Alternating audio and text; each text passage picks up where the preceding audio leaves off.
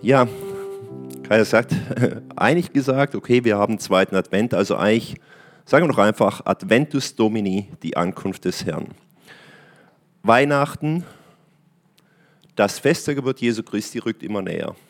Und während wir uns darauf vorbereiten und besinnen, möchte ich mit euch die Geschichte von zwei besonderen Frauen anschauen, was auch gleichzeitig der Titel der heutigen Predigt ist, zwei besondere Frauen. Ich weiß in im Saal, wer sich jetzt alles hier angesprochen fühlt von besonderen Frauen, wer sich zu Hause angesprochen fühlt, wenn ich von zwei besonderen Frauen rede. Ich sage mal so, ich glaube, jede Frau darf sich angesprochen fühlen, denn jede Frau ist erstmal was Besonderes.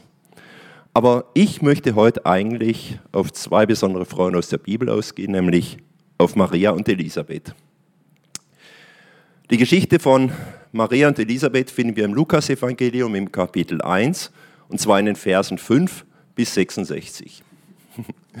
Aber keine Angst. Ich werde jetzt nicht das ganze Kapitel durchgehen, sondern will mich auf ein paar wichtige Stellen daraus konzentrieren. Lasst mir die Geschichte von Maria einfach vielleicht kurz erzählen, bevor ich dann ins Detail gehe. Also Maria und Elisabeth muss schon sagen.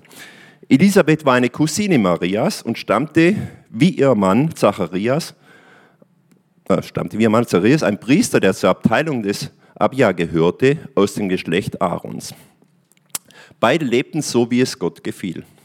Ihre Ehe war kinderlos, da Elisabeth unfruchtbar war und jetzt waren die beiden auch alt. Doch dann erschien ihrem Mann, während er seinen Priesterdienst ausübte, ein Engel des Herrn. Es war Gabriel und prophezeite ihm einen Sohn. Bald darauf wurde Elisabeth schwanger und verbrachte die ersten fünf Monate ihrer Schwangerschaft in völliger Zurückgezogenheit.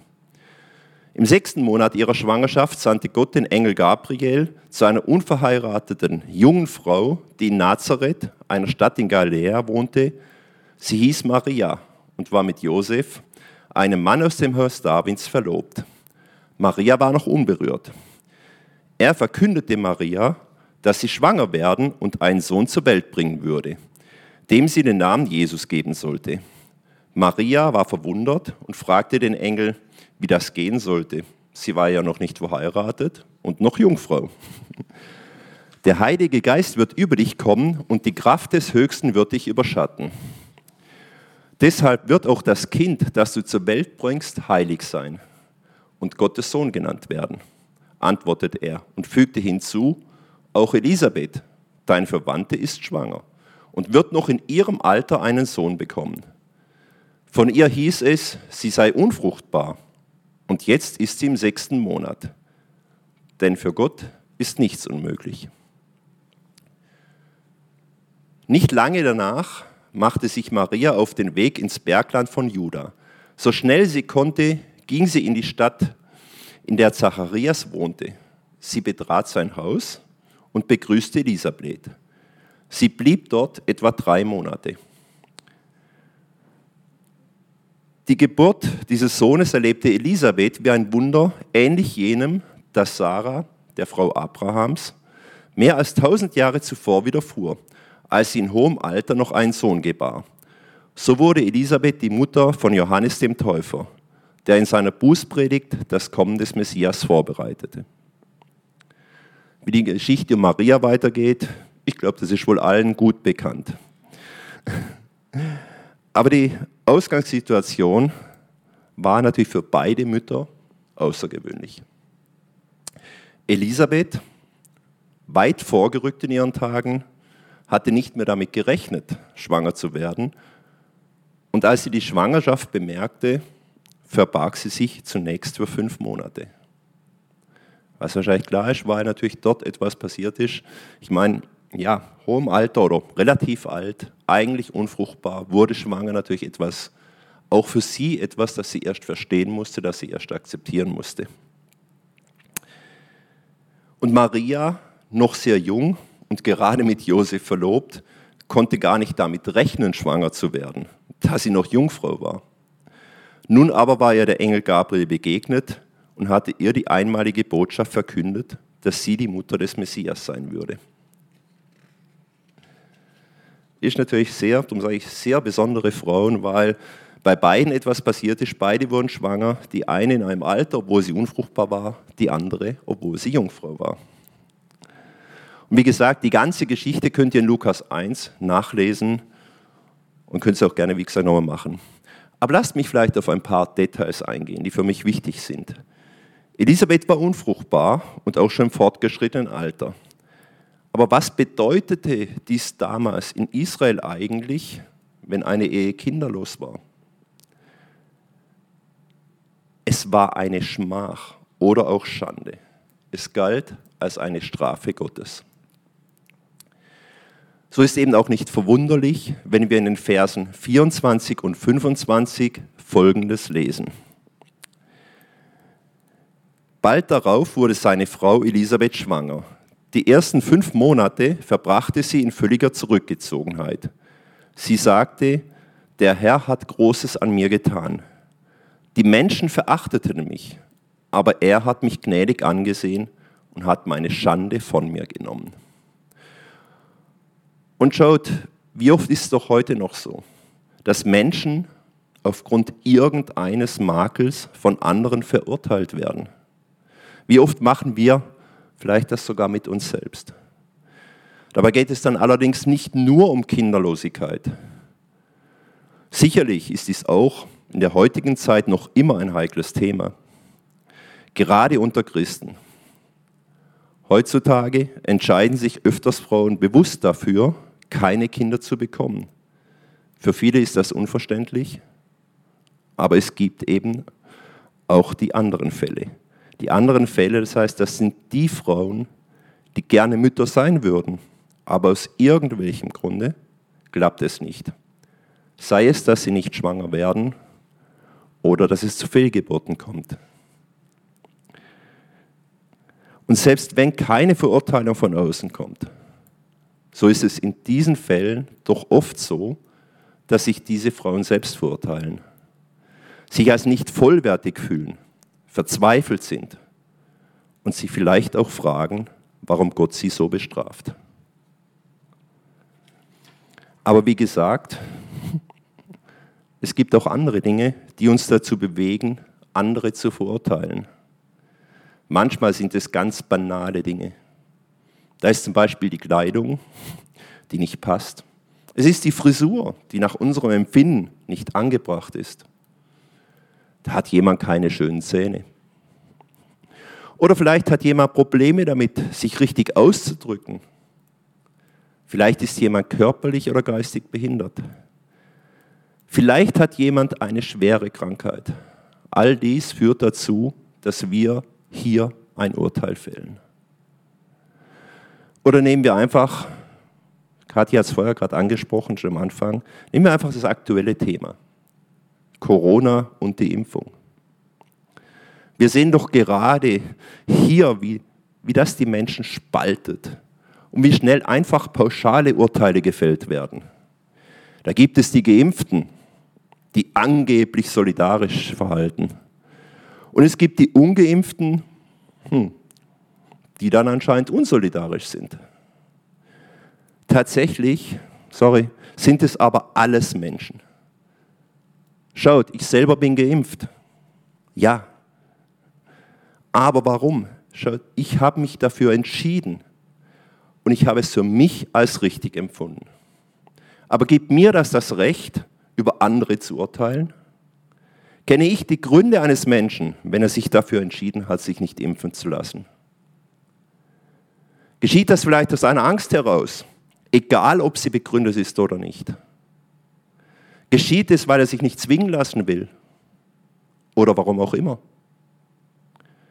Und selbst wenn ich die Gründe kenne und vielleicht nicht immer verstehe, gibt es mir dann wirklich das Recht, ein Urteil über anderen zu fällen?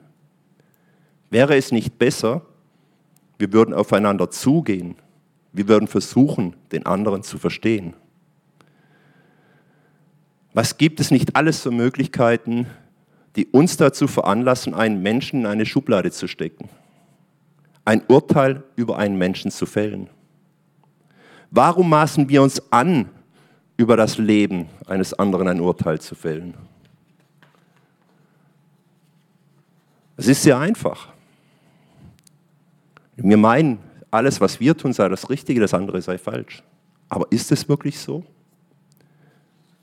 Wissen wir denn, was Gott in ihrem Leben noch alles geplant hat? Wofür manche Dinge notwendig sind, die wir heute noch nicht verstehen? Wie hat doch gleich der Engel Gabriel zu Maria gesagt? Denn für Gott ist nichts unmöglich. Sorry, wenn ich vielleicht jetzt so persönlich geworden bin, aber ich denke, es ist auch unsere Aufgabe als Christen, hier Stellung zu beziehen.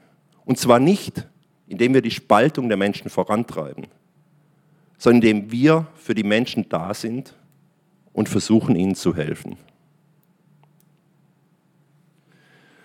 Gut, aber lasst uns in der Geschichte vielleicht weitergehen. Das war ein kleiner Ausflug am Rande, der aber einfach mal auf dem Herzen lag, den ich mal sagen musste.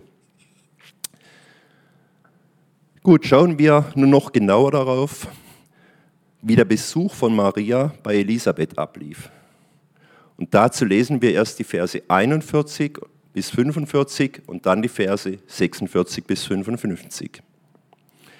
Vers 41 bis 45 heißt es, als Elisabeth den Gruß Marias hörte, hüpfte das Kind in ihrem Leib. Da wurde Elisabeth mit dem Heiligen Geist erfüllt und rief laut, Du bist die gesegnetste aller Frauen und gesegnet ist das Kind in deinem Leib. Doch wer bin ich, dass die Mutter meines Herrn zu mir kommt? In dem Augenblick, als ich deinen Gruß hörte, hüpfte das Kind vor Freude in meinem Leib. Glücklich bist du zu preisen, weil du geglaubt hast, denn was der Herr dir sagen ließ, wird sich erfüllen. Was war hier geschehen? wenn es heißt, dass Elisabeth mit dem Heiligen Geist erfüllt wurde, so betrifft das auch das in ihr heranwachsende Kind. Damit sich erfüllt, was der Engel Gabriel Zacharias gesagt hatte. Deine Frau Elisabeth wird einen Sohn schenken, dem sollst du den Namen Johannes geben. Du wirst voller Freude und Jubel sein und auch viele andere werden sich über seine Geburt freuen. Denn er wird groß sein in den Augen des Herrn. Er wird keinen Wein und keine starken Getränke zu sich nehmen und schon im Mutterleib wird er mit dem Heiligen Geist erfüllt sein. Beide, Elisabeth und ihr ungeborenes Kind, wurden gleichzeitig mit dem Geist erfüllt, und zwar mit einem prophetischen Geist. Nur so sind die Aussagen Elisabeths zu erklären. Du bist die gesegnetste aller Frauen und gesegnet ist das Kind in deinem Leib. Doch wer bin ich, dass die Mutter meines Herrn zu mir kommt? Glücklich bist du zu preisen, weil du geglaubt hast, was der Herr dir sagen ließ. Es wird sich erfüllen. Und wie war Marias Reaktion? Da sagte Maria, lesen wir Vers 6, Vers 55, da sagte Maria, vom ganzen Herzen preise ich den Herrn und mein Geist jubelt vor Freude über Gott, meinen Retter. Denn er hat mich, seine Dienerin, gnädig angesehen, eine geringe und unbedeutsame Frau. Ja, man wird mich glücklich preisen, jetzt und in allen kommenden Generationen. Er, der Mächtige, hat Großes an mir getan. Sein Name ist heilig und von den Generation zu Generation gilt sein Erbarmen denen, die sich ihm unterstellen. Mit starkem Arm hat er seine Macht bewiesen. Er hat die in alle Winde zerstreut, deren Gesinnung stolz und hochmütig ist. Er hat die Mächtigen vom Thron gestoßen, gestürzt und die Geringen emporgehoben. Den Hungrigen hat er die Hände mit Gutem gefüllt und die Reichen hat er mit leeren Händen fortgeschickt. Er hat sich seines Dieners, des Volkes Israel, angenommen, weil er sich an das erinnerte, was er unserem Vorfahren zugesagt hat, dass er nie aufhören werde, Abraham und seinen Nachkommen Erbarmen zu erweisen. Interessant ist eigentlich, welcher Teil der Unterhaltung der beiden schwangeren Frauen hier festgehalten ist. Wir wissen zwar nicht, was alles im Detail bei der Begrüßung gesagt wurde, und dazu muss man vielleicht auch wissen, dass so eine Begrüßung damals mehrere Stunden dauern konnte. Aber wir lesen auch nichts über ja, allgemeine Themen, die eigentlich ganz zwischen Frauen dann nicht sind, nicht über Schwangerschaftsbeschwerden oder Geburtsvorbereitung. Ich glaube, Themen, die, naja, für uns Männer ganz schön, manchmal ganz schön langweilig werden, aber natürlich sein müssen, klar. Nein, aber hier geht es ganz allein in ihrem Gespräch um den Lobpreis Gottes. Und Elisabeth ebnet dabei mit ihren durch den Heiligen Geist geleiteten Aussagen den Weg zu Marias Lobpreis. So geben uns diese beiden besonderen Frauen und werdenden Mütter ein gutes Beispiel, was wirklich wichtig ist. Die Tatsache ihrer besonderen Schwangerschaft überlagert nicht ihre lebendige Beziehung zu Gott. Diese Glaubensbeziehung war die Grundlage ihrer Gemeinschaft. Es ist gut, sich auch heute immer wieder an diese Grundlage zu erinnern und den gemeinsamen Austausch darauf aufzubauen.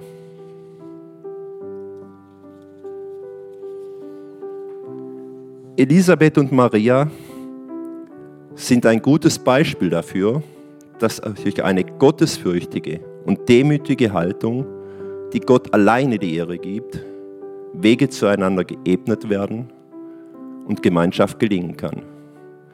Eine Gemeinschaft, die dann wirklich zur Verherrlichung Gottes und zur gegenseitigen Segen und Nutzen ist. Halten wir uns vielleicht das Beispiel, ich habe jetzt das von beiden Frauen gesagt, aber halten wir uns daran. Und nicht nur, halten sich nicht nur die Frauen daran, halten wir auch als Männer uns daran. Denken wir daran, was wirklich wichtig ist denken wir daran, wenn wir Gemeinschaft haben, dass es nicht um uns geht, sondern dass es um den Höchsten geht. Denken wir daran, immer in allem, was wir tun, Gott die Ehre zu geben, Gott zu loben, Gott zu preisen. Denn wenn wir das tun, dann werden wir auch aus unserer Gemeinschaft raus den Nutzen, den Segen ziehen, der für uns wichtig ist. Und ich sage bewusst aus unserer Gemeinschaft heraus. Denn wir alleine sind nicht dazu in der Lage. Wir brauchen die Gemeinschaft. Michael hat kürzlich einmal darüber gepredigt, hat über die Zweierschaft gepredigt oder über, generell über Gemeinschaft. Ja, es ist wichtig, dass wir Gemeinschaft haben, dass wir gemeinsam Gott suchen, dass wir gemeinsam ihn loben, dass wir gemeinsam ihm danken, dass wir gemeinsam auf den Weg gehen. Und so wie ich es vorher gesagt habe, euch etwas persönlicher wurde, jetzt auch auf diese Zeit bezogen. Gemeinsam. Schließen wir niemanden aus, nur weil er vielleicht anderer Meinung ist wie wir. Nur weil er vielleicht in irgendwelchen Dingen, ja, nicht uns passt oder irgendwie zu, wir denken, er passt nicht zu uns. Nein.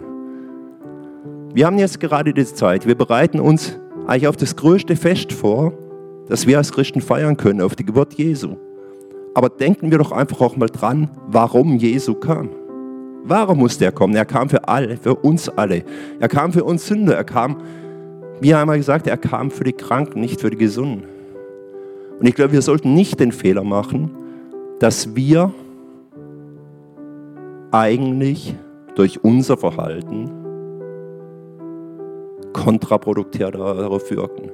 Wir sollten erkennen, wir sollten es verstehen, was Jesus für uns getan hat und für jeden anderen getan hat. Und wenn wir das verstanden haben und erkannt haben, dann sollten wir versuchen, wir werden es vielleicht nie ganz schaffen, aber wir sollten versuchen, das auch in unserem Leben umzusetzen. Wie diese beiden Frauen, die ja völlig unerwartet, völlig überrascht dazu kamen, Gottes Willen zu tun. In ihnen hat sich Gottes Wille offenbart. Er hat eine für die Menschen unfruchtbare Frau, ältere Frau, einen Sohn geschenkt, der Jesus voranging. Er hat Maria zur Mutter des lebendigen Gottes gemacht. Auch sie war menschlich gesehen nicht möglich, dass sie schwanger wird. Aber Gott ist es möglich. Gott ist alles möglich. Und ich denke, wenn wir das immer wieder uns in Erinnerung rufen, dass Gott seine Entscheidungen trifft, dass es nicht darum geht, was wir gerne hätten, dass es nicht darum geht, wie wir uns entscheiden würden, sondern dass es einen Höheren gibt, der die richtigen Entscheidungen trifft. und der vielleicht auch Entscheidungen trifft, die wir im ersten Mal nicht verstehen, aber die uns allen und jedem da draußen zum Guten dienen. Wenn wir das verstehen, wenn wir das wirklich in uns aufnehmen, in unser Herz reinlassen, dann und nur dann werden wir Segen erfahren und können wir aber auch Segen für andere sein. Lass mich wieder noch kurz beten.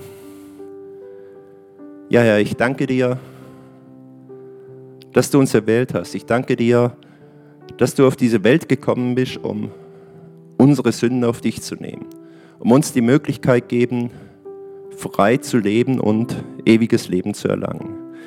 Ich danke dir, dass du nicht darauf schaust, wie wir bisher gewesen sind, was wir tun und so weiter. Es ist nicht wichtig, wir alle sind Sünder und du beurteilst aber niemanden nach seinem Aussehen. Du beurteilst niemanden, ja, wie er sich vielleicht im Moment gerade verhält und so weiter. Für dich ist maßgebend, dass wir uns zu dir bekennen. Für dich ist maßgebend, dass wir unser Herz für dich öffnen, dass wir alle einfach, ja, uns dir ganz hingeben. Und du hast uns versprochen, wenn wir das tun, wirst du an unserer Seite sein, wirst du uns für uns da sein. Du schenkst uns damit alles, was wir brauchen. Du schenkst uns deinen Frieden, deine Freiheit und du schenkst uns das ewige Leben. Und darum möchte ich dich einfach hier an dieser Stelle nochmal bitten, Herr. Sei, mach uns stark. Zeige uns den richtigen Weg. Zeige uns, was wir vielleicht jetzt nicht sehen. Erfülle uns mit allem deinem Geist. Erfülle uns mit allem, was für dich wichtig ist. Und wenn wir Fehler machen, die werden wir machen, möchte ich einfach bitten, Herr, dass du trotzdem bei uns bist, dass du bei uns bleibst. Und das ist uns auch versprochen. Und ja, ich glaube, es ist ganz wichtig, dass wir in dieser Zeit uns einfach wirklich daran erinnern, wenn wir uns vorbereiten auf das Fest deiner Geburt, dass wir uns daran erinnern, wer du bist. Es geht nicht um uns, es geht um dich. Amen.